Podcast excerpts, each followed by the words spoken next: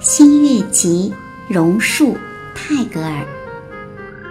喂，你站在池边的蓬头的榕树，你可会忘记了那小小的孩子？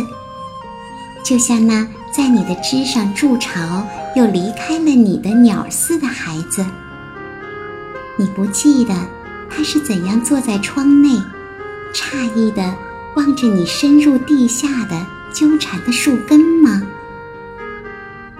妇人们常到池边，汲了满罐的水去，你的大黑影便在水面上摇动，好像睡着的人挣扎着要醒来似的。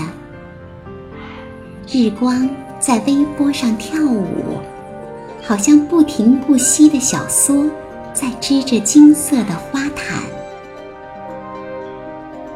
两只鸭子。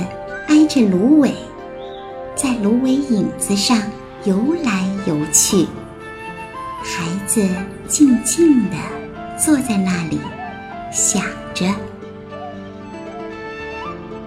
他想做风，吹过你的萧萧的枝杈；想做你的影子，在水面上随了日光而聚长；想做一只鸟。